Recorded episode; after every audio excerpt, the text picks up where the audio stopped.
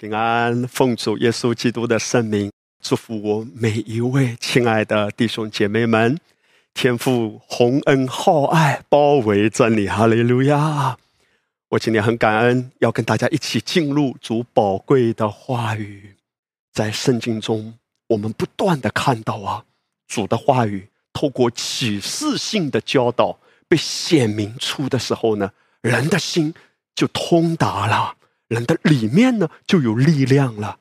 今天同样的，我们每天都要活在主的话语里，活在主的启示里啊。而我们相信，任何一个教导，或者说任何一个启示，都要与耶稣十字架的完工一致的。如果与十字架的完工不一致的，这个启示绝对不是从神来的。宝贵的弟兄姐妹。我相信今天我跟大家所谈论的内容，是带着启示性的话语的，因为在这幕后的日子啊，主让我们看到他的心，并在他的心意中与他亲密的同行，一步一步带领我们进入兴盛并且更兴盛的人生。今天呢，跟大家谈到的一个圣经的人物。这个人的名字呢，我们太熟悉了。这个人就是卞雅明。我们知道卞雅明啊，是雅各的最后一个儿子，他的人生是恩宠的代名词，大蒙恩宠的。可是他没有做了什么耶？圣经没有描绘他做了什么轰轰烈烈的，做了什么丰功伟绩啊，多么荣耀的事。事实上。这恰恰就是恩典世代的写照。你蒙福不是因为你做了什么，你蒙福是因着神赏赐的公义，神白白赐给你的恩惠。为这个缘故，我们没有任何可夸的，我们只是把荣耀归给神。对于卞雅明呢，我们知道他是圣经创世纪的一个人物，而事实上，透过启示，我们知道。神在创世纪所记载的很多事情，正是对应幕后的时代，在约瑟的那个时代，全地发生了大饥荒，而约瑟也好，卞雅明也好，我们知道都是有属灵的预表的。约瑟预表的就是耶稣，而卞雅明所预表的，就是幕后恩典的时代。我们研读约瑟，或者说研读卞雅明他的人生，圣经所记载的一些事，我们就可以得知，在幕后的日子，神希望那一些听得正确、信得正确、进而活得正确的人，该怎样来跟随他，与他的心意对齐。弟兄姐妹，你还记得？当约瑟在埃及做了宰相之后，后来经过一系列的事情，他让别的兄弟们把卞雅明接到埃及。当约瑟见到卞雅明的时候，他说的第一句话，《创世纪四十三章二十九到三十节，圣经说：约瑟举目看见他同母的兄弟卞雅明。就说你们像我所说的那顶小的兄弟，就是这位吗？又说小儿啊，愿神赐恩给你。然后圣经就记载约瑟爱弟之情发动，就急忙寻找可哭之地，进入自己的屋里哭了一场。弟兄姐妹，主耶稣他是何等迫切的想要祝福你。跟你今天为主做了什么没有关系，一切都跟我们的思维有关。因为在律法之下和恩典之下，这个差别啊，不是说你在哪一个教会，也不是说你听过哪一种讲道。诚然，我们在恩典教会聆听恩典的福音都很好，可这不等于你就在恩典之下。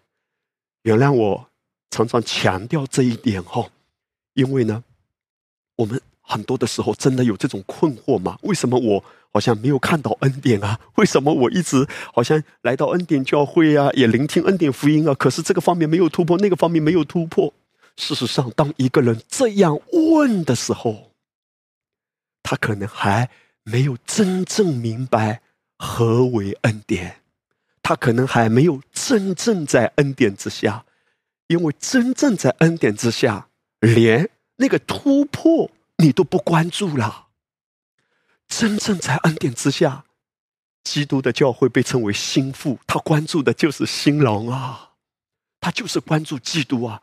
那个结果，那个突破与否，都不再是他的焦点，因为他知道，真的在恩典之下，一切的好事情一定会发生的，早晚的事情，那是主做的工作。约瑟见到便雅明，就说：“小儿啊，愿神赐恩给你。”约瑟代表主的心啊，他何等迫切的渴望你活在他的恩典中，我要赐恩给你啊！哈利路亚！而约瑟除了便雅明，还有别的兄弟啊。但是你留意，当约瑟见到别的兄弟的时候，约瑟却没有对他们说：“愿神赐恩给你。”哎，奇怪，难道约瑟不愿意帮助他们、祝福他们吗？难道约瑟不愿意神也恩待别的兄弟吗？当然愿意，但是你看到约瑟对卞雅明的态度是非常特别的。事实上，我们从之后一系列的圣经啊，约瑟对卞雅明所做的是非常明显的区分于他对别的兄弟的态度。诚然，约瑟也爱别的兄弟，而且约瑟也已经饶恕了他们曾经干的坏事。可是为什么约瑟对卞雅明是特别的、特别的恩宠呢？创世纪四十三章二十九节记载，约瑟看见他同母的兄弟卞雅明，哈利路亚！卞雅明和约瑟其他的兄弟都是同父，但其他的兄弟呢是同父异母，只有卞雅明。是同父同母，这个同父同母代表着什么呢？保罗在他的书信中曾经以旧约的人物为例子，来表明这些的人物他们都是各有代表的。有些人代表他是在律法之下，有些人代表是在恩典之下。比如保罗提到了两个母亲，一个就是夏甲，一个。就是撒拉，在加拉太书里，保罗很清楚的谈到，夏甲所代表的就是律法，而撒拉所代表的就是恩典。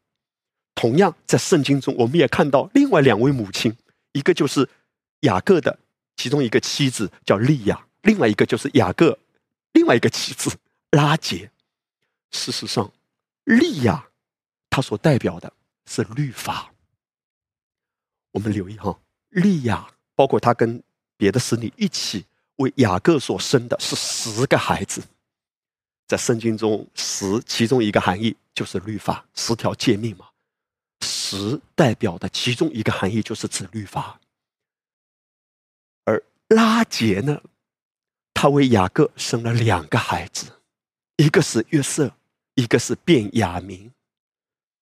事实上，你留意拉杰。这个名字的含义叫母羊羔，哈利路亚！你想到了谁？当拉杰生下便雅明之后，拉杰就离世了。母羊羔属灵的含义就是指耶稣基督，而拉杰最后的一个孩子就是便雅明，便雅明也是雅各的最后一个孩子。便雅明之后。雅各没有下一个孩子，是最后的。这是为什么？我们相信便雅明是最后的一个世代，是神在最后一个世代所兴起的一个复兴。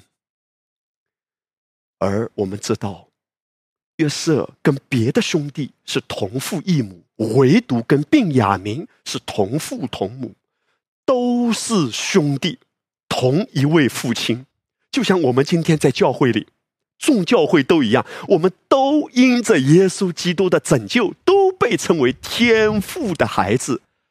但你看到保罗却谈到有两个母亲，哎，有一些人的母亲是律法，有一些人的母亲是恩典，有一些人的母亲是夏甲，有一些人的母亲是撒拉。所以保罗谈到都是同一位天父，但你是同父同母的兄弟。还是同父异母的兄弟呢？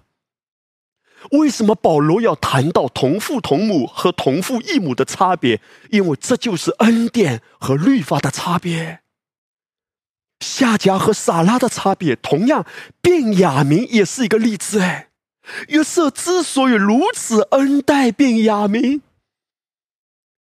在约瑟和卞雅明的关系中，我们看到约瑟预表的就是耶稣，而卞雅明预表的就是那一些与他的思想一致的、与他的关系特别亲密的，这个叫同母。哈利路亚！虽然都是兄弟，但别的兄弟他们所代表的同父异母嘛，想法不一样的，领受的话语、领受的教导不一样的。事实上，你留意圣经谈到拉杰和利亚，其中一个差别就是利亚他的眼睛是没有神的嘛？圣经说，或者说是看得不清楚的，是看得很模糊的。请大家一定要留意好，牧师在这里绝对不是取笑那些可能有近视眼的呀，或者是眼神不好的，绝对不是这个意思。牧师要谈到的是一个属灵的预表。你知道，在圣经中谈到有一种人。只看见自己的问题，却没有看到宝血的大能，就是使徒彼得说的。他们忘了自己旧日的罪得洁净的，他们是眼瞎的。在圣经里面谈到，一个人如果没有看到自己在基督里是圣洁的、是公义的，而看到的是自己的问题、是自己的罪，他就是看得不清楚的。所以圣经说，利亚就是看得不清楚的，他的眼神模糊。弟兄姐妹，利亚所代表的是一种律法之下的人，他们都是看到问题，看到自己的罪，来到主面前祷告的时候亏欠啊，我是罪人啊，我不配呀，等等，开口闭口可能都是讲这个话，就算嘴巴没讲，心里面还是隐隐约约有这种蒙蔽、帕子蒙住的嘛。所以你看，当一个人帕子蒙住的时候，一定是看不清楚，看得很模糊的嘛。换句话说，在这里预表耶稣的约瑟，他非常非常恩宠卞雅明，因为卞雅明与他同父同母。我刚才已经解释，同母的意思就是指思维一样、性的一样，或者我们称之为是性的正确，与主的心是一致的。这个叫同母。用保罗的话说，就是代表恩典之下。这就是为什么弟兄姐妹，一个人在律法之下和在恩典之下，虽然身份都一样，都是神的孩子，但生活和他人生的结局绝对不一样的。虽然都是从神得救，以后都会回天家的，但活着的时候和以后在天上，因为保罗说嘛，我们在地上怎么活，跟永恒是息息相关的。一个人活在律法之下，他所建造的。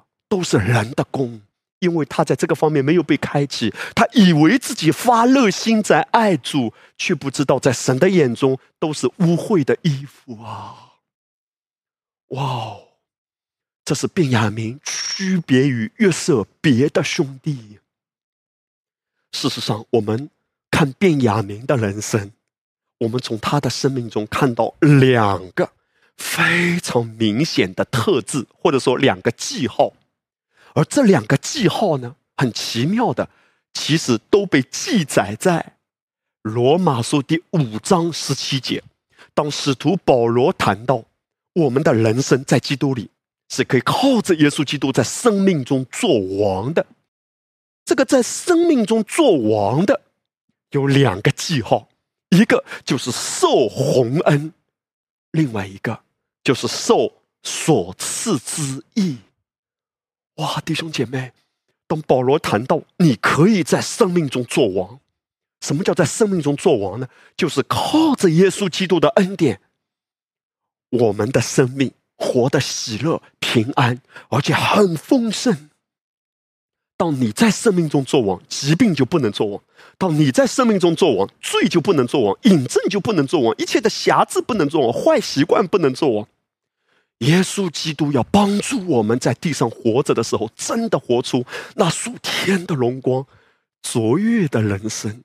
这都不是我们追求的目标，这是不知不觉，当我们受洪恩和受所赐之意，活在。恩宠的思维里，活在被爱里，活在义的启示里，拥有强烈的义的意识。当我们这样子与主亲密的连接活每一天的时候，自然而然就是在生命中做王。这个叫什么？这个叫真正活在恩典之下。所以保罗也说啊，罪必不能做你的主，因为你不在律法之下，乃在恩典之下。当你真的活在恩典之下，你放心吧，罪，罪也是名词。一切的贫穷，一切的瑕疵，一切的疾病，任何的症状都不能做你的主。当你活在恩典之下，我们的身份都在恩典之下，关乎我们的思维以及关系。变雅明的人生有这两个记号，或者说两个特质。这两个特质也是今天神给我们的一个期盼啊。他在告诉我们说：“当你也活在恩典之下的时候，旧约中这些故事都是很详细的，这些画面、这些图画，在告诉我们你在恩典之下的时候可以活成怎么样。所以新约呢，是一个很简练的教导，是一个根基，是一个原则，告诉你，你活在恩典之下，一定是蒙福的。”一定是很兴盛的，但怎么个兴盛法？你蒙福到什么样的程度？这一些细节呢，都是用旧约的故事或者旧约的人物来预表的。我们看到变雅明的人生，他生命中的这个特质，神是在告诉我们说，你也可以这样活。变雅明时代的第一个特征。就是他是一个极度蒙恩宠的人，如同我一开始说的，这个同母代表的是正确的思维，导致他如此的蒙恩宠。哈利路亚！我们都有盼望的，因为在神的眼中，他不希望我们透过任何的劳累、努力去交换得到什么，他就希望我们在安息中，因为信的对而跟的对。信会导致我们正确的跟随吗？哈利路亚！你做正确的决定啊！你所走的道路都是被引导的，顺着圣灵而行的，就在恩典之下吗？我们看哈，当约瑟见到便雅明的时候，约瑟为兄弟们摆上食物啊，然后圣经就记载，约瑟把他面前的食物分出来送给他们，但便雅明所得的比。别人多五倍，我不知道当时的气氛如何。当然，别的兄弟也应该很感恩了，因为他们本身都要饿死啊，没有粮食啊。好歹约瑟现在也给他们摆设食物啊，让他们吃得饱足，喝得饱足，对不对？但是会不会，他们正吃的挺开心的时候，突然看到奇了怪了，为什么俺们的弟弟卞雅明的桌前？摆设的是那么丰盛的食物，比别人多五倍。各位，你可以想象一下什么叫五倍吗？我不知道他们有没有吃烤羊排，五倍的烤羊排堆成一座小山嘞。如果他们喝牛奶，五倍量的牛奶，他们就奇怪这个奶是给卞雅明喝的，还是给他洗脸洗头的啊？做面膜的？各位，多五倍啊！这个气氛会不会有点尴尬？可是我们要追溯到源头，请问这件事谁干的？约瑟干的。嘿，也许连卞雅明自己都觉得有点尴尬哎，连卞雅明自己都觉得啊，这不好意思吧，把我跟别的哥哥们区分开来，让别的哥哥们怎么看我呀？让别的哥哥嫉妒我哎。但是约瑟根本就不在乎哎。哇，弟兄姐妹，我每一次默想到这些经文的时候啊，我的心真的被鼓励耶！你看到了吗？这是约瑟干的，而且约瑟，拜托啊，咱们内敛一点嘛，这不要做的这么明显嘛，你就摆明让别的兄弟过不去呀。约瑟的态度是什么？对不起啊，你们过不去是你们的事。约瑟说：“我要做的开心啊，我就想特别的爱给特别的便雅悯。”便雅明都可能不好意思嘞，但是请注意听下面的话。对于我们中间，你真的信的对，听的对，以至于活的对，上帝要大大恩宠你的便雅明世代啊！上帝心中有一个渴望，有一个迫切。他说：“别人怎么看你都不重要，你的兄弟姐妹怎么看你都不重要。你看到了吗？都是一家人哎。”但是为什么这个人这么蒙恩宠？上帝说：“我就要在众人中间特别特别的恩宠你，不要觉得抱歉，不要觉得抱歉，不要因为你在生活中蒙恩，不要因为你在财务上蒙恩，不要因为你特别年轻，哈利路亚，不要因为。”你到这个年纪了，你的苹果肌还是这么美，而感觉到不好意思，感觉到抱歉。哎呀，我是不是太蒙恩宠了？我都觉得把别人都给冒犯了。我觉得这个人活得还挺可怜的，那个人活的一大堆的问题，我也不知道咋回事。我的家越来越模糊，我也不知道咋回事。我的生命越来越健康，我也不知道咋回事。我怎么越来越喜乐？我看到别人来教会还忧忧愁愁的，还面带。憔悴的样子和各种的重担，我看到那个人信耶稣信了五年了，信了八年了，也没有特别的起色，咋回事我都不知道。我是最晚进来的呀，贝亚明是最后来的呀，年纪最小的呀。我都不知道咋回事，我只是单纯的信，单纯的听，单纯的跟随。啊，牧师叫我不要乱听，我就真的不要乱听；叫我不要掺杂，我就真的乖乖的不掺杂。便雅明世代跟约瑟是同母嘛？同母代表的是同样的思想，同样纯正的恩典，他就特别的蒙福，蒙福到一个地步，别的兄弟可能都过不去。但约瑟说：“我不觉得尴尬。”哈利路亚！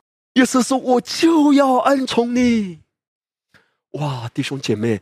便雅明世代一个很明显的记号或者说特征，就是他是一个极度蒙恩宠的。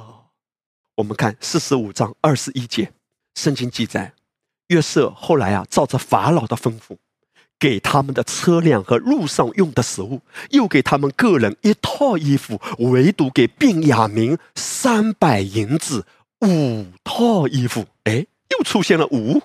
刚才是五倍的食物，现在是五套的衣服，哇！弟兄姐妹，上帝的祝福啊，不是飘渺无定的。上帝不是给我们开空头支票，我祝福你兴盛兴盛，美好美好，盼望盼望，不是空头支票，是很实际的。跟什么有关？跟吃喝、跟穿的有关。哇，这么实际吗？对，神就是要恩宠你。当然，神永远都是先祝福我们的里面，让我们的里面兴盛起来。事实上，我们的里面兴盛，外面自然就兴盛。但神也不只是让我们里面喜乐平安，他也很渴望祝福你的外在啊。圣经记载，约瑟给他们每一个人有粮食、有银子、有衣服，但别的兄弟都一套，一套也很好啦，都是恩典嘛。在律法之下也有荣光啊，也不能说一点恩典都没有，也有啊。但是卞雅明，哎呀，又来了又来了，你让卞雅明回家的路上。那多尴尬，对不对？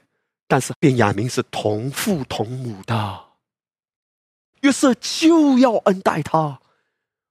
属天的约瑟也渴望这样恩待你，在你的家中，在你的家族中、亲戚朋友中，可能有很多基督徒，甚至信的时间比你久。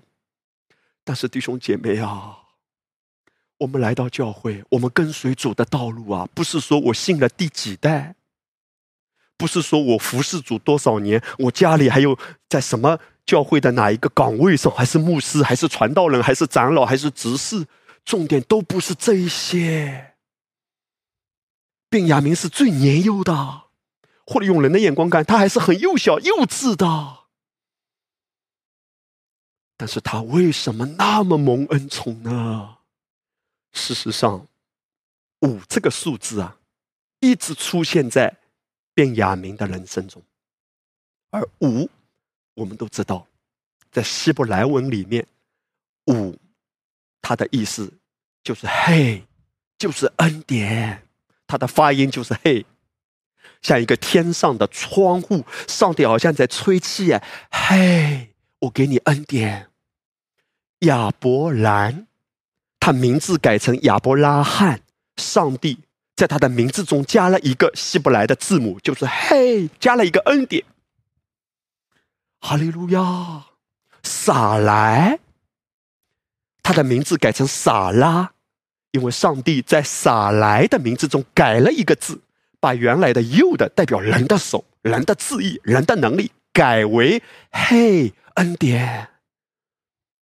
哇，撒来和亚伯兰改名撒拉和亚伯拉罕，他们就生出以撒恩典之子。同样在这里。我们也看到恩典贯穿便雅明的人生。事实上，在圣经中，我们一次又一次的看到五啊，跟恩典是连接在一起的。创世纪第六章第八节，当圣经第五次提到挪亚的时候，圣经说挪亚在耶和华眼前蒙恩。当圣经第五次提到大卫的时候，圣经说大卫蒙恩。而非常奇妙的是，当圣经第五次提到路德的时候，路德对波阿斯讲的那句话说：“愿我在你眼前蒙恩。”耶稣用五柄二鱼喂饱了五千人，五个饼。大卫用五块光滑的石头中的其中一块击杀格利亚，哇！弟兄姐妹，你发现啊，五这个数字啊，跟恩典都是粘在一起的。而便雅明有五倍的食物，五倍的衣服，一切都跟我们的思维有关。我不能只是同父啊，还要同母。这个差距就拉开了，并亚明和别的兄弟呀，差别越来越大。越靠近幕后的日子，我们会越深刻的感受到，在每一个领域都进行着强烈的震动和洗牌，而那些信的正确与信的不正确的人，他们的差别呢，会越来越大。真正坚立在西安山的，会越发安息。并蒙福，而那些活在西奈山或活在掺杂中的，终究会越发暗淡无光。神把这个感动放在我的里面，因为其实我在几年前有分享过这一篇的信息，但是我觉得主再一次来提醒我，重新分享这一篇的内容。当然，我现在所分享的跟几年前有很多的话语。包括我所带出来的，还是有差别的。因为这几年的时间，当我比之前更多一点认识主、经历主，我就更深刻的经历到，原来啊，请注意听下面的话：一个人，他以为自己已经是变雅明世代了，其实不然。你知道吗？很多人都听过变雅明世代这个教导。可是，当他听到这个教导，或者当他再去听的时候，他心中不但没有感恩，不但没有期待，可能还有反感，或者说是很大的失望。哎呀，又讲变雅明世代，我知道变雅明世代就是说啊，我会大大蒙恩宠呢。我几年前就听过了，我没有看到恩典啊，五倍的啊祝福在哪里？我没有看到啊。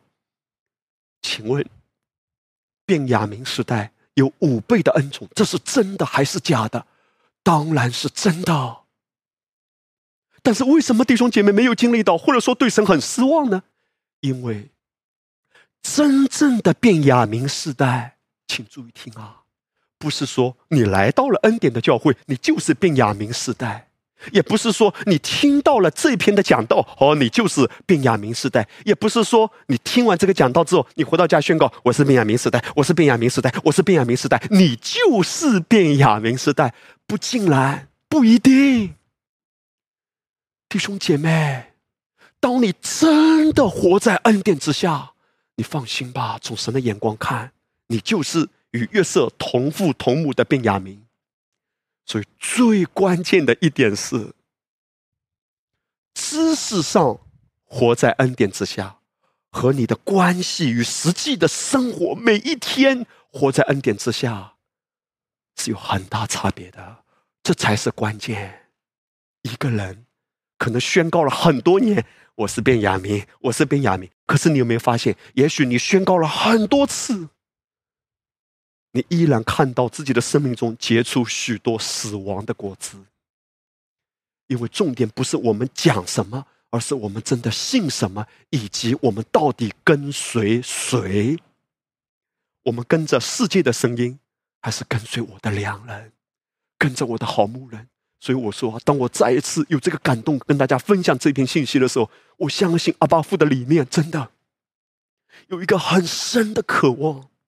就是他多么巴不得要施恩给你，要祝福给你，他真的为你预备了五倍的食物，五倍的衣服。我要讲到的食物和衣服，真正代表的是什么？就是跟你的生活息息相关的。可是他呼唤我们，说：“你来，你真的来享受与他亲密的关系，真的与他，就是与约瑟嘛，同父同母，与他想的一致。”各样的恩惠平安，不是借着你努力在抓取而得着的。各样的恩惠平安，是借着你更多的认识。这个认识在原文里面是讲到非常亲密的关系。你可以去查考，在希伯来文里面那个认识的原文是什么？同房哎，这个认识不是指知识哎哦，我知识上知道了，便雅明是的，好，我就是我就是不一定啊。那个认识是指同房的关系啊？什么叫同房啊？同房就是一个人和另外一个人能够发生的最亲密的关系了，对不对？神希望我们和他同房，什么意思？就是彻底的没有阻隔，亲密无间，每一天，every day。阿爸，我享受你的爱，我的良人主耶稣基督啊，我享受你。我知道每一天我醒来的时候，有一双。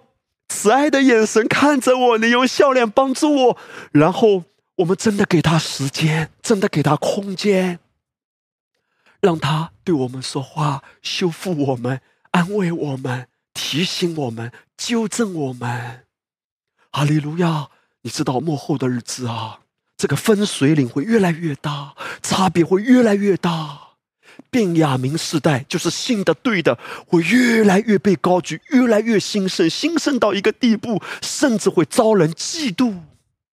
但是约瑟不觉得不好意思，约瑟不觉得尴尬，什么意思啊？就是耶稣要恩宠你，恩宠你，恩宠你到一个地步，他明明知道有很多的人都会嫉妒你，但他不在乎，他就是要恩宠你，而神希望你成为这样被恩宠的便雅明。哎，哈利路亚。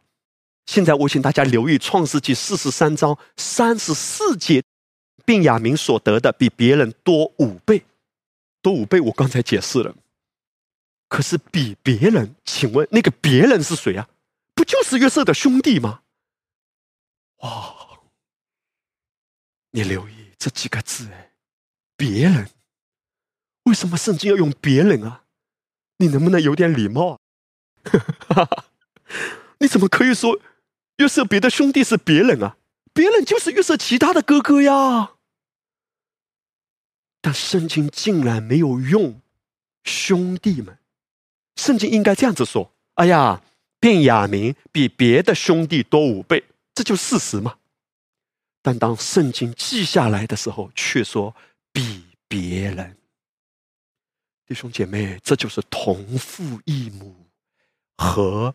同父同母之间的差别，你觉得“兄弟”这个词更亲密，还是“别人”这个词更亲密啊？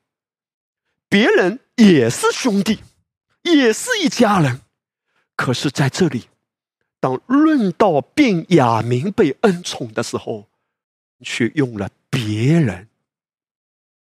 当使徒保罗在启示中论到下甲，他代表律法的时候，你知道吗？神怎么说？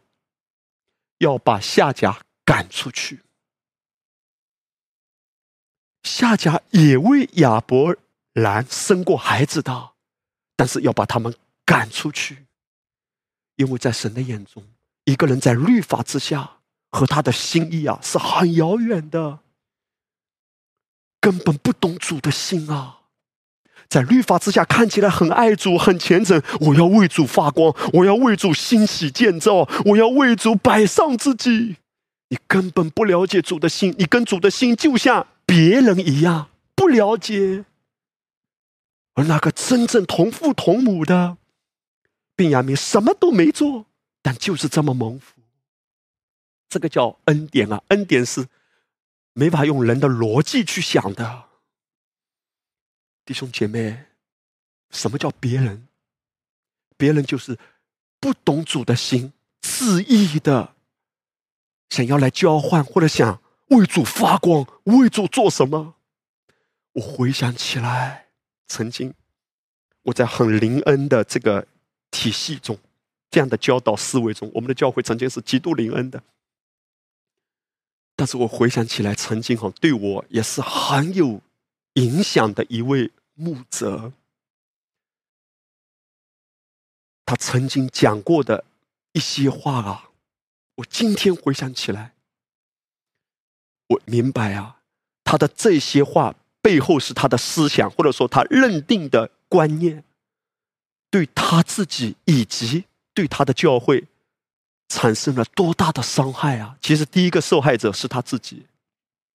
我知道今天依然尊重他是神的仆人。但是原谅我说，如果是在律法之下错误的思维，真的是带来很大的破坏、很大的伤害的。甚至有很多在律法之下的教导的人，是活在奴役中，像奴隶一样活的，跟主的心意背道而驰，很遥远的。我回想起来啊，那位牧者曾经在讲道的时候讲过这一段话，我记忆犹新哎。那是好多年前，超过十年以前。他在讲道中的时候曾经说：“哎呀，我现在去全世界各地去服侍、去宣教，有人就劝我说：‘哎呀，牧师，你真的太辛苦了，你可以缓一缓。’大概的意思就是别人劝他嘛，你不要这么劳累，你不要这么辛苦嘛。后来这位牧师呢，他就在讲道中啊，在台上对着他的整个教会的弟兄姐妹说。”你们知道吗？我怎能停下我的脚步呢？我怎能停下我的脚步呢？大概意思就是，神对我的呼召是那样的荣耀，那样的大。上帝在大大的使用我啊，也大大的使用我们的教会啊，所以我应该为主拼啊，我应该为主摆上啊。我记忆犹新的是什么？他一直讲一句话：“我怎能停下我的脚步呢？我怎能停下我的脚步呢？”意思是说，我要为主奔跑，我要为主而活，我要为主摆上，我要为主转化七座大山。你知道以前啊，我们的教导也是这样的：什么叫为主转化城市了？甚至啊，为主要转化列国啊，为主转化七座大山啊，为主转化经济界啊，什么娱乐界啊，各行各业各个领域啊，都要转化、转化、转化。弟兄姐妹，耶稣反对转化吗？不反对转化，耶稣也转化了撒该，耶稣也转化了血肉妇女，让他得医治嘛，也是一种转化嘛。耶稣也转化了马太呀，那个收税的，对不对？但是，你知道使徒保罗讲了什么话？使徒保罗一针见血的谈到，哎，他说一个人什么样的情况之下，就从恩典中坠落。或者称之为是一种堕落。凡要靠律法称义的，靠律法称义，谈到的是背后一种思维，也就是人的功、人的智意。一个人越想要我要去转化，我要为主发光，我要带出影响力，他越来越从恩典中坠落。非常遗憾的，那一位牧者，到后来他整个教会。有一个很可怕的事情发生，整个教会四分五裂。这个牧者自己也出了一些的状况，他的教会都遭受了一个很大的打击。可能离开的人有十分之九或者十分之八，我不知道。但是很多很多的人离开。我要讲的重点是什么？就算一时之间可以很兴旺，一时之间可以很复兴。那又怎样？如果不是从安息中发出来的，你不知道你所做的看起来有果效，但与神的心是很遥远的，根本不懂主的心。你知道吗？在约瑟的眼中，哎，同父异母的虽然是兄弟，但圣经竟然称他们是别人。其实这也不是约瑟自己说的，是圣经啊，背后的作者是圣灵哎，称他们是别人哎。你好歹也得称他们是兄弟吧？不在这一刻，因为论到蒙恩宠和没有蒙恩宠的这个对比的时候，最重要的就是那个心没有真的明白，这是为什么？弟兄姐妹，上帝不能用大卫。来建造圣殿，上帝用所罗门来建造圣殿，所以我们称之为那个圣殿是所罗门的圣殿。其实啊，大卫预备了所有的材料啊，大卫立下汗马功劳啊。但上帝跟大卫讲了一段话，上帝告诉大卫说：“因为你流人的血太多，什么意思啊？因为你是一个战士，你是一个战斗的人，所以你不能够建造圣殿。”哇！我们真的安静下来想一想。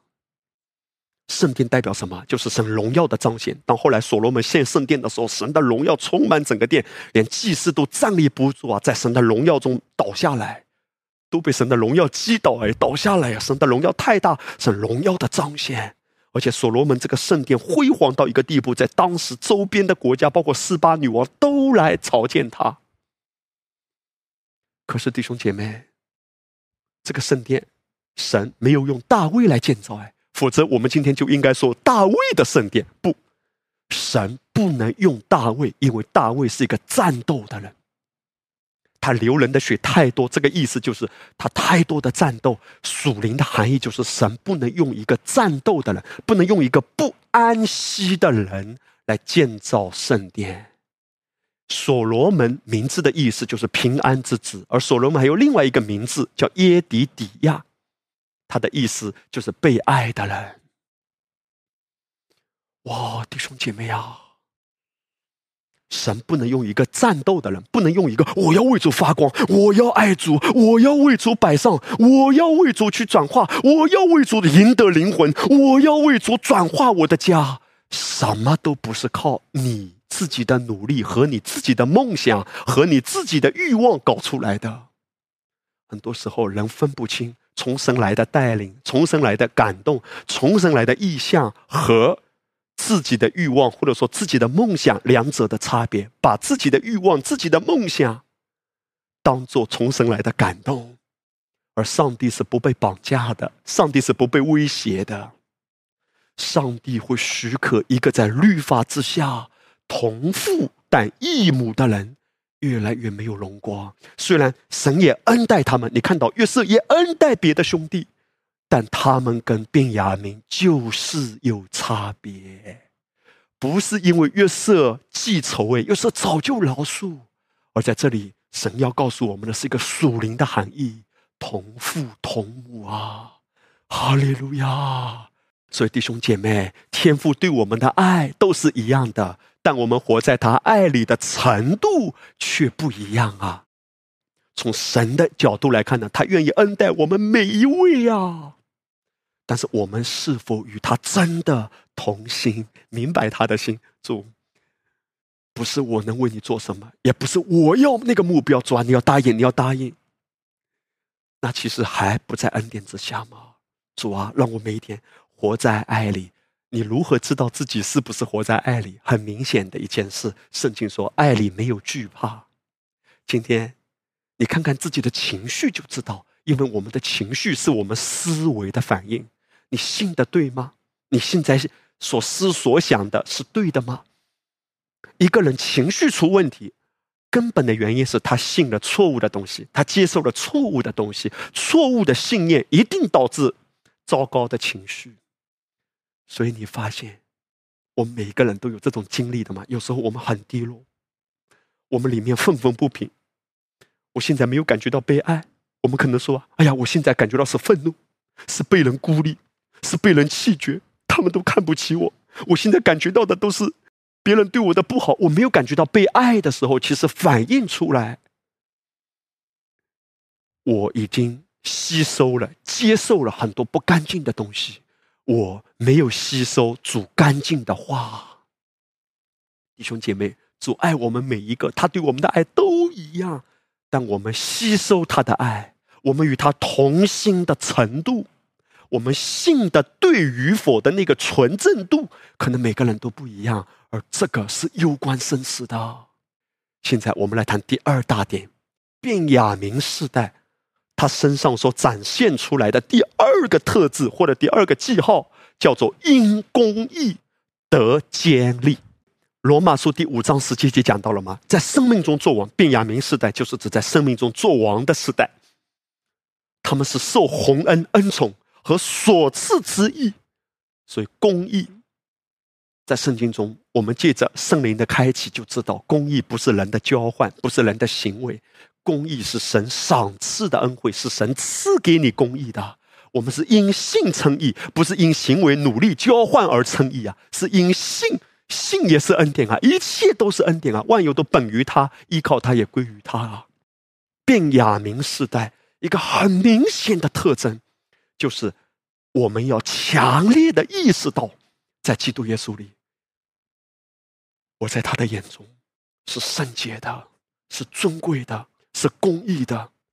我无法用任何的行为让他更爱我一点，因为他对我的爱是无条件的。我没有办法用任何的行为让他更多爱我。换句话说，我也没有办法用任何的行为。让他少爱我一点。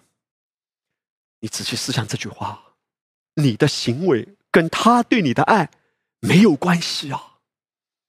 你可以想象这一点吗？对律法主义者来说，这简直是一个严重的冒犯啊！你为什么没有恩典啊？因为你不够爱主，因为你没有做什么，没有做什么，根本不在乎你做什么或者不做什么，关乎的是思想，是思维。如果救恩不是因为你行为而交换的，请问救恩会因为你行为而失去吗？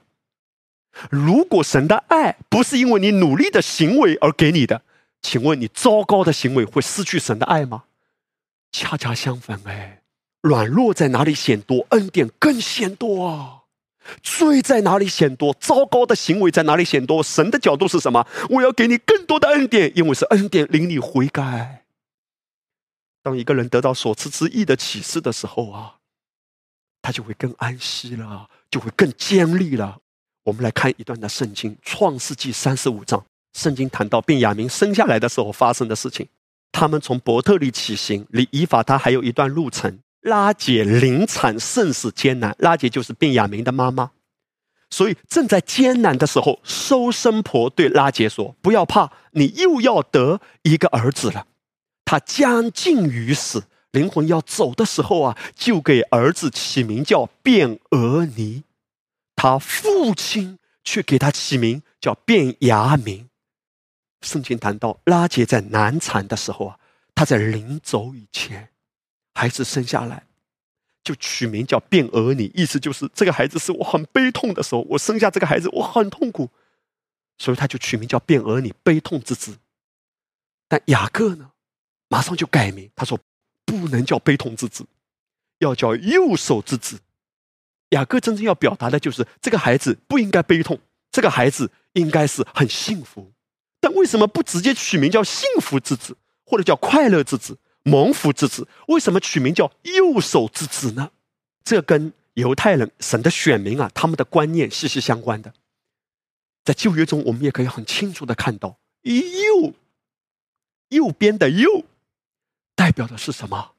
代表的是尊贵，是权柄，是恩宠，而最重要的是公义。以赛亚书四十一章第十节，神在这里讲了一段话，他说：“你不要害怕，因为我与你同在；不要惊慌，因为我是你的神，我必兼顾你，我必帮助你，我必用我。”公义的右手扶持你，哈利路亚！弟兄姐妹，我相信贝亚明的父亲雅各在这里得到了一个启示，因为当一个人有义的身份，公义之子，就是代表他是活在义中的。而义，我们今天知道，在恩典之下得到这个启示嘛？义是赏赐的恩惠啊！一个人拥有了义的身份，就有了一切。哈利路亚！你今天拥有义的启示，保持义的思维，你就会在生活中经历一切的丰盛，因公义得坚立。所以，变雅明是右手之子。弟兄姐妹，今天神对我们的生命中有一个美好的计划，就是他要让悲痛之子成为右手之子，而右手就代表公义、尊贵、被恩宠。无论你的人生曾经是多么悲痛，就像拉杰取的名字叫变俄尼，悲惨啊，悲痛啊。也许你回头看自己的家，有时候你可能甚至都叹息：我的家到底经历了什么呀？发生了什么呀？怎么一大堆破事啊？一波未平，一波又起。也许你看你的人生，回头很多的破烂不堪的样子，很多的悲伤，很多的痛苦。但神说：“来，活在他的爱里，因为他要让你的人生成为变雅明，他要修复你。”你是右手之子，哈利路亚！每一天活在被爱里，这就是神对我们的呼唤啊！而我请大家留意非常奇妙的一点，请问，卞雅明这个名字谁取的？雅各取的。事实上，你看啊，雅各十二个孩子。除了卞雅明之外，另外十一个包含约瑟，都是母亲取的。母亲给孩子取名叫犹大，叫西面，叫利位。母亲给孩子取名叫约瑟。雅各的十一个孩子都是母亲取的，唯独卞雅明是父亲取的。哇，弟兄姐妹，你知道这里面有什么属灵的含义吗？如果你回头看教会过去成百上千年的历史，教会啊，不断的给各个世代在命名。哦，现在是大卫的时代，敬拜的时代，我们是大卫的时代。哦，这是约书亚的时代。哦，这是摩西的一代。你看，如果你听一些的教导，或者你参加某一个特会啊，那个特会说：“哦，我们是约书亚的时代。”所以教会就不断的给。各种的特会啊，或者给哪一个群体啊取一个名称，但是你留意啊，唯独卞雅明是雅各取的，是父亲取的，其他的全部都是代表教会的母亲取的。在这里呢，这些母亲给孩子取名就代表教会啊，或者说某一些的牧师啊，某一些的群体啊，他们给不同的时代给命名，这是约书亚时代，这是摩西的时代，哦，这是什么征战的时代，这是为主拼命的时代，等等。但是你知道吗？父亲在最后一个孩子降生的时候，父亲说：“够了，够了！现在父亲站出来，哈利路亚！就是天父站出来说：我要给最后一个孩子，我要给最后一个世代命名，叫变雅明时代，哈利路亚！今天神真的在幕后的日子。”要给信的对的百姓、信的对的孩子们取一个名字，这是最后一个时代，叫变雅明时代。而伴随着变雅明的，除了恩宠这个记号，就是公义。连名字都是右手，而右就是义。你的生命中刻着一个永远不能抹去的记号。你是圣洁尊贵的艺人，你知道这意味着什么吗？这意味着一切，因为有义就代表有血，有耶稣的宝血，有宝血就没有罪，有宝血就有产业。他把我们迁到他爱子的国里，带我们进入了光明的国度里。我们在他的爱里何等的蒙恩，得蒙了丰盛的产业。以弗所书第二章第五节：当我们死在过犯中的时候，便叫我们与基督一同活过来。你们得救本乎恩，他又叫我们与基督耶稣一同复活，一同坐在天上，要将他极丰富的恩典，就是他在基督耶稣里向我们所示的恩慈，显明给后来的世代看。你说牧师啊，我哪里坐在天上啊？我坐在地上啊！我坐在地上的椅子里啊！其实保罗谈到的是真正的你属灵的身份，而拥有了这个属灵的身份，再加上拥有正确的思想，结合起来，我再说一遍哈，义的身份和义的思想结合起来，万有都是你的。变雅明世代，是每一天都意识到阿巴父何等的爱我。因为义的身份和义的思想，会带出什么样的生活啊？带出一个非常被爱的一种生活模式。因为我在神的眼中是没有瑕疵的嘛，上帝永远不会因着我做错了什么、少做了什么而失去对我的爱啊。所以你越保持这样的思想，其实你反而会越爱主。我们根本不需要强调爱主、爱主、爱主。我们强调是主爱你，主爱你，主爱你，主欣赏你，主喜悦你，因为这就是真理。你越在这样的教导中，主爱你，主喜悦你，主接纳你，主饶恕你，你会因公义得建立。这是以赛亚书五十四章说的。一个人越感受到被爱，就越放松；一个人越感受到被爱，绝不会更放纵。如果他真正活在主的爱里。主的爱有一种医治的能力，主的爱也会导正一个人的，主的爱会教导人的。恩典亲自教导嘛？提多书二章十一节、十二节，恩典亲自教导，这就是主的爱的能力啊！一个人越感觉到主爱，越感觉到主接纳，他就会越安息，越放松，而且也一定会越来越圣洁，越来越得胜。你知道吗？当你真的深深的浸泡在主的爱里的时候，你不再想要做不好的事情，不是因着你怕审判，而是因着你不想伤害你良人的心。因为当你真的与他亲密的时候。一方面他会拖住你，他会保护你；另一个方面，你自己也会自发的在爱中被改变。我不要让他难过，我不要做一些的事情让他的名受亏损。就算我做了一些不好的事，他还是爱我。但是因着你跟他已经在非常密切的关系里，你会自然而然的不想伤害他的心。不想让他的名受亏损，我们都根本不需要强调你要爱主啊，你要爱主啊，你要爱主啊，你要爱主啊，你你你你你，不需要强调的，弟兄姐妹，这是真正在恩典之下，这是真正变雅明时代的特征。我跟大家分享啊，我回想起来，我以前自己接触过，至少我也听过很多类似的讲法。就是有这样的牧者或者所谓的先知，他们在发一些国度性的预言，而这些的预言，在我曾经所接触的人里啊，有很多人，他们发的预言都是带着审判性质的。他们会怎么说？你知道吗？接下来两年之内，如果那个地方的人不悔改，上帝就要有个很大的审判。我不知道你有没有听过？哎，哇，上帝要审判美国，哇，上帝要审判中国。上帝要审判澳大利亚，一个牧师说：“上帝啊，要怎样审判澳洲呢？澳洲啊，某一个地方可能要下沉呢。哇，上帝要审判台湾，哇，台湾要发生多么严重的地震，等等。如果你们不悔改，怎么样？什么样？哇，弟兄姐妹，直到今天，有所谓哈这样的先知，或者所谓这样的牧者，依然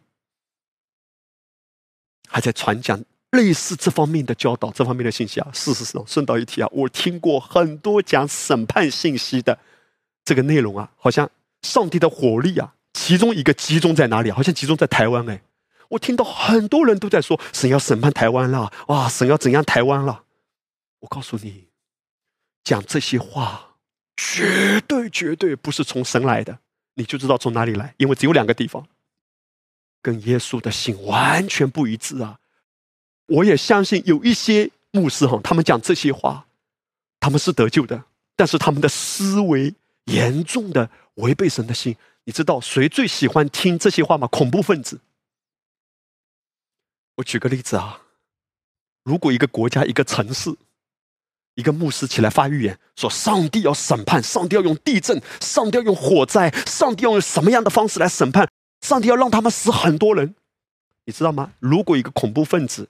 他也想攻击哪一个国家、哪一个城市。他听到一个牧师讲这些话的时候，那恐怖分子在拍掌，哎，哇，这个牧师跟我同心合意，哎，你可以想象吗？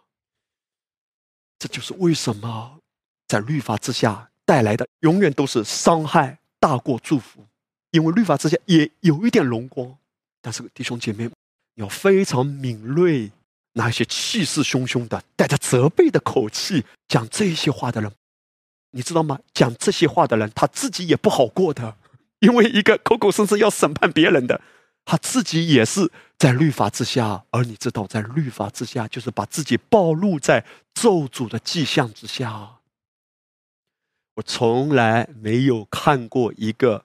口口声声总是在宣讲审判、审判、审判，这样的人真的是活得自由、活得潇洒、活得安息的？没有，因为一个人口中讲出负面的，他自己首先是负面话语的受害者，他也是这样来看待神如何对待他的，所以他也把这种态度放在别人身上。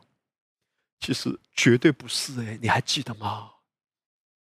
耶稣有一次要去耶路撒冷。经过了撒玛利亚的村庄，撒玛利亚的人不接待耶稣。但是，虽然是耶稣的门徒，却不懂耶稣心的约翰，还有其他的门徒，就发出了一个可怕的审判：主啊，来来来，吩咐火从天上降下来，把他们都烤成羊肉串吧，我烧死他们，像以利亚所做的。他们的思维都停留在旧约中嘛？因为以利亚是旧约的先知。耶稣听到了之后，耶稣什么反应？你知道吗？这些的人真的在抵挡耶稣，他们不接待耶稣，哎，所以门徒才愤愤不平。耶稣多么忧伤啊！耶稣说：“你们的心如何？你们不知道啊！人子来不是要灭人的性命，而是要救人啊！”耶稣来不是要灭人，耶稣来要拯救啊！哇，弟兄姐妹，今天教会带出的是什么？是恩典吗？今天弟兄姐妹之间带出的是什么？你知道，很多时候我们可能会情不自禁的给别人扣帽子啊，他是什么人？他是自私的人，哇，他是骄傲的人。弟兄姐妹之间可能也有一些论断、负面的评论。其实，当一个人讲这些话的时候，反映出他自己活得很苦，因为他没有活在爱里。当一个人活在爱里的时候，他带出来的是对别人的接纳，是对别人的欣赏、鼓励。一个人自己没有活在恩典中，活在律法之下，所以自然而然的就带着定罪的眼光，或者带着分别善恶的眼光去论断人：你好，你坏，弟兄姐妹。我跟大家分享，什么叫真正因公义得监理？什么叫义的思维？义的思维就是我知道阿巴父每一天都喜悦我、欣赏我，因为我在他的眼中是圣洁珍贵的孩子，所以我能够带出神的爱，也能带出神的接纳。这是真正因公义得建立啊！我跟大家分享，在过去这一段的时间，我很感恩的一件事情是什么？之前这种事情还比较少的，现在。都发生了，我很感恩呢，弟兄姐妹，就是我身边的有一些童工，他们开始真的越来越安息，歇下自己的功，放下自己的意志力，不再苦苦硬撑。我跟大家分享，在这之前哈，我有一件事情也是跟教会的服饰有关的，我就邀请一位童工来帮助。那位童工在这件事情上呢，之前都一直在帮助的，结果那一天我请他来帮助的时候，哇，我真的太感恩了。他就跟我分享，他说：“牧师，能不能让我先休息这两个礼拜？就这件事情，我先暂停，我能不能先不要服侍？”哇，弟兄姐妹，我真的感恩哎。换做几年以前啊，如果我还在掺杂中，还在律法之下，我马上就给他定罪了。你这个不爱主的，你知不知道服侍是给你机会啊？啊，话好像都对，对不对？耶稣上了彼得的船，最终占便宜的是彼得自己嘛，对不对？耶稣上到彼得的船，彼得确实后来有两船满满的鱼啊。但是弟兄姐妹，神的恩典就是有这样的大能啊！恩典会亲自教导，教导牧师，也教导我的童工。我的童工拥有这样的坦然。严格的说，他拒绝服侍。哈利路亚！他直接跟我说：“牧师，我能不能休息两个礼拜？”我说：“当然没问题，我很感恩你能够跟我坦诚分享这些。你承认你累了，你承认你需要调整，太棒了。”弟兄姐妹，你不要误解哈，牧师不是在赶人啊，说你不要服侍，你故意不要来啊，我不是故意说你都不要服侍，都不要服侍，我乃是说，真正在恩典之下的服侍，是对人的欣赏，对人的接纳，跟你服侍不服侍关系不大，我就是欣赏你，我就是喜悦你，因为神就是这样看你的，你就算什么都不做，当我真正活在爱里的时候，我的眼光是怎样的？我一定是欣赏的。一定是接纳的，一定是喜悦的，而不存在啊！你好好干，我欣赏你；你不好好干，我就讨厌你。还是在律法之下，还是在分别善恶啊！这是真正因公义得坚立呀！因公义得坚立是指，因为你知道自己是义人，你被爱了，你被接纳了，你就真的带着神这样的眼光去看待你的童工。你知道吗？当我讲完这句话之后。会不会有一种恐惧？哎呀，牧师，反正我服侍不服侍，你都欣赏我，你都接纳我，你都喜悦我，那我不干了。如果真的这样，没关系，弟兄姐妹，我知道很多牧师、很多的童工领袖不敢讲这些话，因为他害怕他的童工万一真的不干了怎么办？如果真的不服侍了，说明他真的累了嘛？需要休息吗？那如果都不服侍了，教会怎么办？教会是神的教会，如果神真的要让教会歇一歇、停一停，大家好好。哦，休息休息，有什么问题？这是神的教会，这是神的家，神会亲自看顾的。事实上，也许神也在兴起别人啊，也许让二柱子歇下来，让三德子兴起来，也有可能啊。我们不要紧紧抓住某一个位份，或者抓住某一个服饰的岗位，这就是我的，这就是我的，我要在这个位份上继续被提升。否则的话，还是在奴隶的思维中吗？还是在做工？还是在交换吗？你知道牧师讲这些话多冒险，你知道吗？万一我讲这个话，万一同工们都不干了怎么办？没关系啊，我自己真的得自由了吗？我到底是在搞教会呢？哦，借着你们好好干，一起把教会搞大呢？还是我竭力的把你带进安息？因为我知道，如果神感动你。我不需要要求你来服侍的，圣灵会感动的，圣灵正在预备呀，圣灵正在做工啊。我讲到这里也顺道一提，我要鼓励，我要请求我们每一位宝贵的领袖们，真的写下来。教会真的不在乎人多人少，教会也不是说一定要有多少服侍的人。如果大家真的被感动了，被爱激励了，自发的愿意来服侍，那好的无比。但如果是要求出来的，如果哎呀，童工想我不好好服侍，我的领袖就不开心了，我的领袖就给我脸色看。哎呀，或者是什么什么好处轮不到我，我告诉你啊，领袖们哈，如果你的童工这样想啊，这绝对不是你的成功，这是你的失败。你好像没有真正懂恩典哎，你没有真的把人带到坦然无惧、被爱、被接纳的这个思维中哎。哇，弟兄姐妹，我不止一次哎，看到我身边的童工跟我分享，他能不能停下来服侍？你知道啊，通常情况下，一个人被牧师邀请都不太拒绝的，对不对？毕竟啊，主人牧师都开口了，对不对？而且毕竟。我直接邀请的也都是在我身边比较长的、比较久的 这些，或者都是一些领袖的，但是他们真的明白，他们真的把牧师的道听进来了。哇，我感恩哎，弟兄姐妹，他们不是想要用啊，我要努力的做，我要努力的做，牧师才欣赏我。如果他们是在这样的思维中，我，好失败啊！我感谢主，神让我看到我的服饰开始有。果效了，这个果效就是没有人被逼着要做，没有人被逼着要爱主。这是神的家，这是神的教会。我告诉你，不管我的童工，假如很不服侍的，是因为他竭力的进入安息，把道听进来了，歇下来，或者他就是自暴自弃。哎，我做了这么多，我也没看到我的生活有突破。我做了这么多，我也没看到上帝恩待我。就算是自暴自弃的。都没关系，耶稣都会带领的，耶稣都会修复的。我讲这些话看起来是个冒险，哎呀，万一很多都不服侍了怎么办？其实我们要说的是，神的心到底是什么？我们在台上可不能够利用人、辖制人、欺骗人。真正恩典之下是释放人，是安慰人，是接纳人。我们到底要成为一个怎样的教会？我就要问自己：当我的同工提出来不服侍，而他不服侍的时候，这件事情就没有进展了，这件事情就卡住了。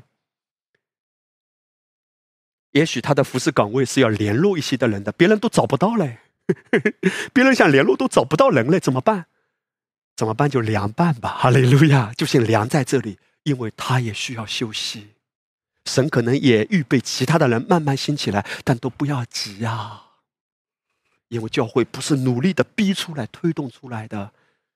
我要问我自己：当我的童工在这个岗位上没有人站出来、没有人服侍的时候，在这个部分停滞不前的时候，我问自己：我急不急？嘿，你嘴巴可以讲的很漂亮，万喜，我仰望主，但是你一个人扪心自问，你急不急？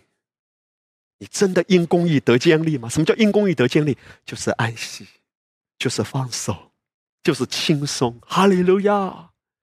我看到自己在过去的日子一点一点的被神带领着成长。如果更早之前，如果有人这个服侍的岗位他不服侍，就没人做了，一下子没有办法请别人替上来，因为某些的岗位一下子别人还替不上来的时候，我曾经是着急的。但渐渐渐渐，哈利路亚，越来越写下来说：“主没关系，我们不是任何人的救世主，我们给人的帮助也是有限的。主啊，我们不是要把人拖着，很辛苦的拖着，让他们过得胜的生活，乃是把人带到安息中，每一个人都亲自跟耶稣建立美好的关系。而我们在这其中扮演的角色呢，就是红娘的角色，哈利路亚，媒人的角色。我们能做多少就做多少。”到什么地步就照什么地步行，我们接纳，也许会让人失望，但这就是我们的季节。弟兄姐妹，环境会改变，教会的服饰岗位会改变，同工团队可能有改变，外在的搅扰风浪可能一波未平一波又起，但我们因公义得建立。请注意，这就是变雅明世代的特征。而我最后呢，要跟弟兄姐妹来看到关于变雅民的一段经文，是在创世纪的四十九章第一节哈。圣经说，雅各叫了他的儿子们来说：“你们都来聚集啊，我好把你们日后必遇的事告诉你们。”圣经记载，在雅各临终以前，他把他孩子们都叫过来，因为雅各要给他们发预言。这些的话啊，不是雅各自己编出来的。而是雅各被神感动，就宣告出这些的孩子，包括他们的支派有什么样的特征。创世纪四十九章二十七节，圣经说：“便雅明是个思虑的狼，早晨要吃他所抓的，晚上要分他所夺的。”雅各被神感动，说出了神让他说的话。说卞雅明是一匹来自北方的狼，哇！各位 有没有搞错？圣经啊，怎么会这样形容卞雅明啊？今天你是哪个时代啊？哈利路亚！你是北方的狼的时代。我是一匹来自北方的狼，就是我们的时代。哈利路亚！卞雅明竟然是个撕裂的狼，神到底要说什么？不要紧张哈，这里面蕴含着很美好的启示哎。当神在论到变雅明这个支派的时候，这个支派或者说这个时代最大的特征，狼最喜欢吃什么？吃羊。哈利路亚！其实神是在说变雅明时代对羊。羊预表谁啊？就是耶稣基督，他像被杀的羔羊。便雅明世代对羊是极有饥渴的，所以圣经说啊，早晨要吃他所抓的，晚上呢要分他所夺的。我们中间每一位便雅明世代啊，早晨要吃啊吃啊吃啊。是什么？所抓的就是关于耶稣的话语，关于耶稣的启示。因为主耶稣就是被杀的羊。我们今天要吃进来的是什么？耶稣完工的启示，是关于耶稣的。我们读圣经的时候，不是读到哪一个圣经英雄，哪一个圣经人物。我们读圣经的是要从中看到耶稣啊，如同我们读到约瑟的时候，要看到约瑟所预表的耶稣。他像便雅明的爱，就是耶稣对我们的爱。哈利路亚！早晨要吃他所抓的，就是他来到主面前聆听也好，阅读也好，他看见经文中关于耶稣的启示。每一个早晨。便雅明像撕裂的狼啊，意思就是如饥似渴的。我要更多关于耶稣的爱，我要更多的关于耶稣的话，我要更多的关于耶稣的启示。如饥似渴，给我更多，给我更多。哈利路亚！主啊，我来到你面前，借着聆听，借着领受，借着敬拜，来享受耶稣的爱。这是便雅明时代。便雅明时代呢，早晨吃牙，晚上呢要分他所夺的，什么意思啊？除了自己吃进来，而且也分出去，分出去，分出去。便雅明时代也是个慷慨的时代。当你真的在恩典之下，当你真的活在恩典中，你会慷慨的。你不会真的好像很自私，只顾自己。刚开始是先让自己被拯救嘛，让自己得到修复嘛，对不对？但是你放心，当你吃进来，恩典会亲自教导你，会让你慷慨的，会让你分享的，会让你给予的。这是变雅明时态，因为他真的明白，有给人的就必有给他的，而且上尖下流的领导他的。滋润人的必得滋润，这是变雅明时代的特征。弟兄姐妹，在今天结束的时候，容许牧师这样的鼓励你。你可知道啊？创世纪其实透过启示，我们可以看见，也是末世纪，在约瑟的时代，曾经发生了全地的大饥荒。今天对我们来说，也许我们没有遭遇所谓的粮食的饥荒，但是这个时代，再富裕的国家地区都有饥荒。什么饥荒？人心的饥荒，人心的空虚、烦躁，所以人们就在网络上吃很多不干净的、饥不择食吗，短暂的快感、短暂的满足。可是这些东西是不能真正喂饱人的。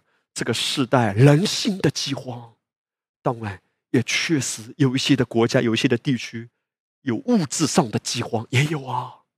事实上，耶稣谈到末世的时候，耶稣早就预言，在末后的日子很多的危机。而我们今天处在这样一个末了的时代，神要兴起有一群的人，这样的群体，他们是真的在安息中发旺的。如同我之前也谈到的，神要给我们的是很实际的生活相关的，五倍的食物，五倍的衣服，都是吃的穿的，也包含你其他生活所需的，包含你孩子、你的家人，神顾念你呀，约瑟都预备好了。虽然别的兄弟约瑟也供应他们，也祝福他们，可是便雅明是最与众不同的。为什么？因为同父。同母，这个同父代表的是我们有一位同样的父亲阿爸天父，而同母代表的是同样的教导，就是恩典。神希望我们真的认识他的心，单单是基督纯正的福音，如此你的道路一定越走越兴盛。你会看到这个差别，都是信耶稣，但只要你信的对，信的对，走下去，走下去。继续走一路啊！继续仰望主，继续听信福音。真的每天每早晨吃进我们所抓的，所抓的意思就是所领受到的话语的启示。其实今天神可能都已经摆放在你门口了，你只要把门打开，吃进来就好了，很容易的。点开一个录音就能够听到关于耶稣的真理了。点开一个录音，我们就可以在敬拜赞美中一起来享受耶稣的爱了。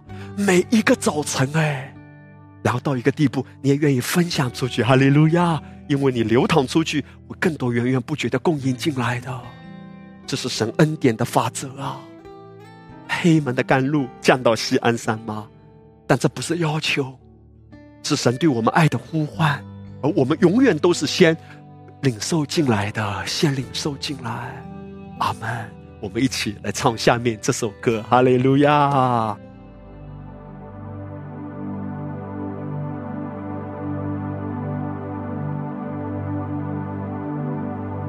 告诉我爱你，因你先爱我，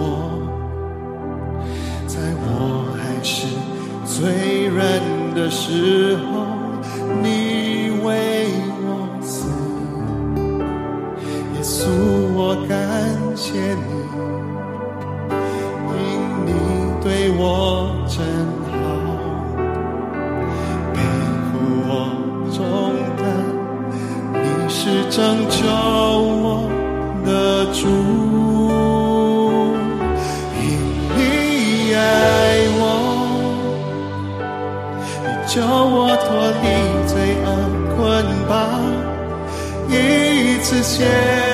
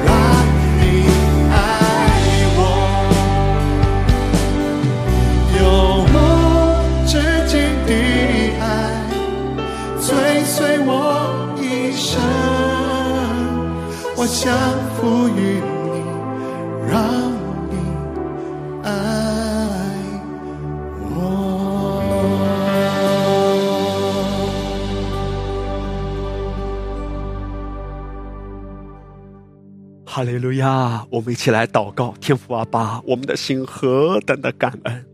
谢谢你借着你的话语开启我们，让我们明白，今天在这幕后的日子，你借着纯正的福音来喂养我们，就是关于你的爱子这一位被杀的羔羊。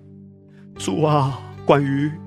耶稣基督的话语是我们每天需要的，不是一个礼拜一次，是每天都需要把羊羔吃进来。哈利路亚！